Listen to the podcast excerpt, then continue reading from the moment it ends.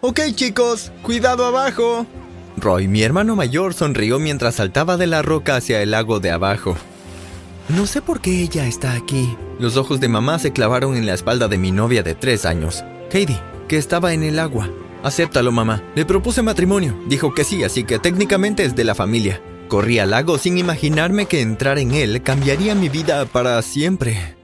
Si quieres ver cómo cambió mi vida, sigue mirando. Mi historia se pone un poco loca. Verás, ese fue el último recuerdo que tuve. Esta historia se basa en todo lo que hay en este cuaderno. Ese día nadé bajo el agua y no me di cuenta de lo lejos que terminé cuando salí de la superficie buscando aire.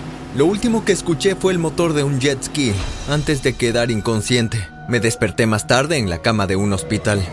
¿Dónde estoy? Quise enfocar mis ojos en los objetos de la habitación. Gracias a Dios. Gregory, llama al médico, exclamó papá. El doctor Méndez entró y saludó a todos. Hablando conmigo, noté una mirada de preocupación en su rostro. ¿Qué pasa, doctor? Tienes una contusión cerebral, lo cual es habitual en alguien que ha tenido una lesión de cabeza. Salió de la habitación y entró después con un bolígrafo y un cuaderno. Aaron, toma esto, quiero que empieces a llevar un diario. ¿Por qué necesitaría un diario? preguntó mamá. No sabemos cuán extensas son sus heridas, y solo podemos saber esto después de unos días de observación. Seguí el consejo del doctor Méndez e hice algunas anotaciones. Como a las 2 de la mañana ojé el cuaderno y me sentí mal del estómago mientras leía su contenido. No recordaba nada. Tenía amnesia y mi memoria no retenía información más que unas pocas horas al día. Al siguiente día el doctor Méndez nos contó sus nuevos hallazgos. Me dieron de alta unos días después. Era raro recordar todo, hasta el accidente, pero lo que sucedió después de eso mi cerebro lo rechazaba. Era como si mi cerebro estuviera lleno y no pudiera almacenar más. Escribiendo pude entender un poco más de mi vida. Sentí como si las cosas estuvieran volviendo a la normalidad, a pesar de mi falta de memoria a corto plazo. ¿Qué hace ella aquí? Susurré a mamá mientras Heidi y mis hermanos se paraban a unos metros de distancia, mezclándose en la reunión familiar. Mamá sonrió. ¿Quién? ¿Jasmine? Pensé en invitarla. No la he visto en mucho tiempo y quería ponerme al día. Mamá se alejó. Jasmine era mi ex, la única chica que le agradó a mamá alguna vez. Tuvimos una conversación superficial y no entré en demasiados detalles sobre nada con nadie. ¿Estás bien? Heidi sonrió. Hasta ahora todo bien, pero podría estar mejor. La besé. Oye, ¿por qué no ayudas a tu tía favorita a traer más bebidas? Heidi se rió. Claro, tía, voy justo detrás de ti. Entrando a la casa para buscar la tercera caja de bebidas, Jasmine se acercó a mí y me besó. ¿Qué estás haciendo? Escuché a Heidi detrás de mí. Nos besábamos. ¿Que no es obvio? Jasmine miró a Heidi con picardía. Comenzaron a pelear. No pasó tiempo antes de que algunos miembros de la familia comenzaran a venir a ver qué pasaba. Finalmente la separamos. Heidi y yo nos fuimos poco después. Dijo que escuchó a mamá y a Jasmine que estaban planeando separarnos.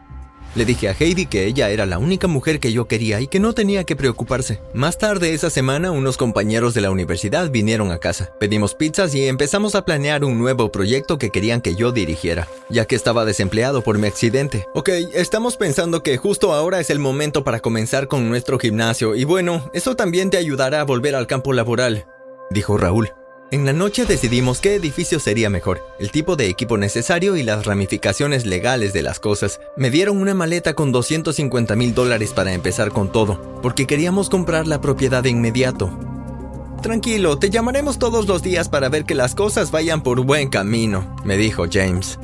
¿Y si tomamos algo antes de terminar la noche? añadió Caston. Estuve de acuerdo, dejé el maletín y nos fuimos.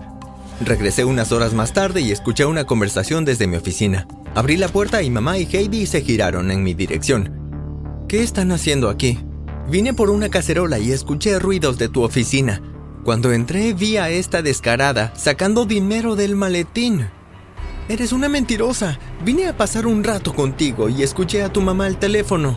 Dijo que necesitaba el dinero para pagar una segunda hipoteca. Mamá, ¿sacaste una segunda hipoteca? Sí, pero ¿Por qué?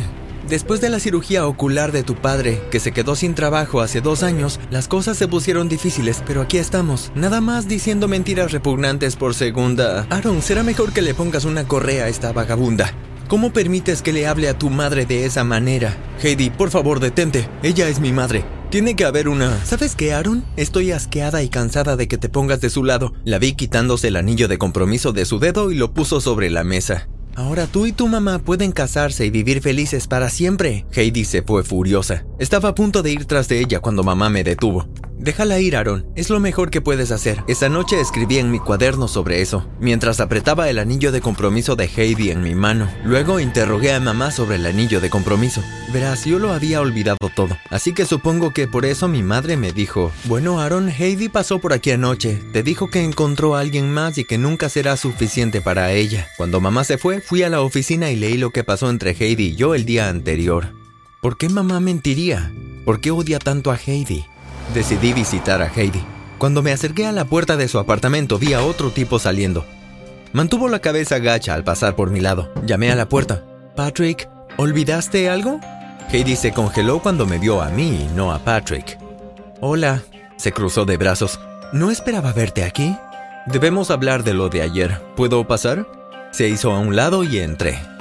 Tuvimos una larga conversación sobre nuestra relación y ella aceptó el anillo una vez más también le prometí que hablaría con mi madre.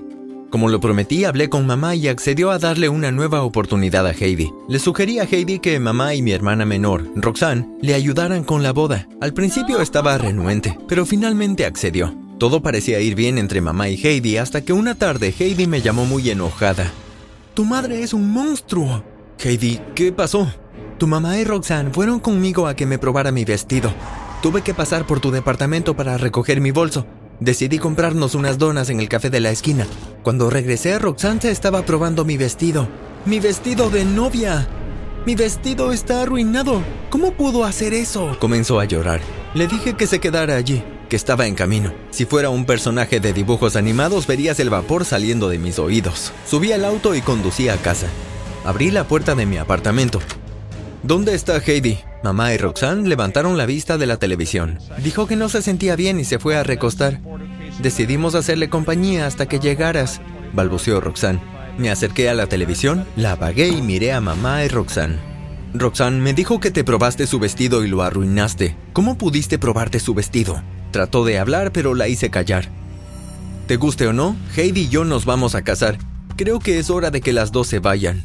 Caminé y abrí la puerta del departamento. Mamá y Roxanne salieron sin decir una palabra. Durante la cena de ensayo que se llevó a cabo en el hermoso patio trasero de Roy, debajo de las carpas, nada salió bien. Las muestras de pasteles de boda nunca aparecieron, tampoco la comida. Roy sugirió que compráramos comida china y usáramos platos de papel. Durante la noche alguien prendió fuego a una de las plantas decorativas de la tienda. Por suerte pudimos controlar el incendio antes de que se quemara toda la tienda. Después de eso hablé con Roy y decidimos terminar el ensayo. La noche siguiente llamé a mi familia a la casa de mis padres. Les dije que tenía un anuncio que hacer. Con la familia reunida, encendí la televisión y puse el DVD. Cuanto más se reproducía el video, más tensa se volvía la atmósfera. Se veía a mamá cancelando la comida y el pastel, además de prender fuego a la planta decorativa. Cuando se terminó el video, papá miró a mamá, sacudió la cabeza y salió de la habitación. Roy sugirió que se fueran todos para que mamá y yo pudiéramos hablar en privado. Aaron, hago esto por tu propio bien. Heidi no es quien crees que es. No, mamá, tú no eres la persona que pensé que eras. Me voy a casar con Heidi y no hay nada que tú o cualquier miembro de la familia puedan hacer. Salí de la casa, llamé a Heidi y nos fugamos esa misma noche. Decidimos pasar la noche en mi casa y al día siguiente buscaríamos un buen lugar para la luna de miel, pero mis felices para siempre terminó antes de que siquiera pudiera comenzar. La mañana siguiente, Heidi ya se había ido y con el dinero restante del maletín, revisé mis cuentas y todo lo que tenía había desaparecido. Esa noche mis padres vinieron a disculparse, pero cuando me vieron supieron que algo andaba mal y les conté lo que pasó. Tengo unos amigos en la estación de policía. Déjame llamarlos a ver si podemos atrapar a Heidi. Papá salió para hacer la llamada. Mamá se sentó a mi lado. Sabes, nunca me agradó Heidi.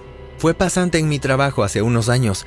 Se rumoreaba que usaba a los hombres y tan pronto como conseguía lo que quería los dejaba. Pero un día viniste a la oficina a dejarme unos papeles y dijo que si no los presentaba a los dos, ella haría mi vida un verdadero infierno. Mamá inhaló profundamente antes de continuar. Heidi nos vio a mí y al señor Fernández en una posición muy comprometedora en su oficina una noche. Dijo que tenía fotos y videos y que no tenía miedo de usarlos. ¿Qué? Mamá y yo nos dimos la vuelta. ¿Tú y el señor Fernández tuvieron una aventura? Henry, no es lo que piensas. Oh, no, es exactamente lo que pienso. Sacrificaste a nuestro hijo para no tener que enfrentar las consecuencias de tus acciones. ¿Qué tan egoísta tienes que ser como para hacer algo así? Papá se volvió hacia mí. Aaron, lamento mucho que tengas que pasar por esto. Llamaré mañana, pero ahora necesito tomar un poco de aire. Papá salió del apartamento y mamá lo siguió. Días después, Heidi fue atrapada junto a Patrick. La mayor parte del dinero aún estaba en el maletín, así que pude terminar de establecer el negocio con mis amigos. Me divorcié y mamá y papá están en un terreno difícil. No sé si su matrimonio sobreviva. En cuanto a mí, todavía uso mis cuadernos para llevar un registro de las cosas. Ojalá y todo hubiera sido distinto, pero bueno, a veces tienes que usar las lecciones de la vida para tomar mejores decisiones para tu futuro.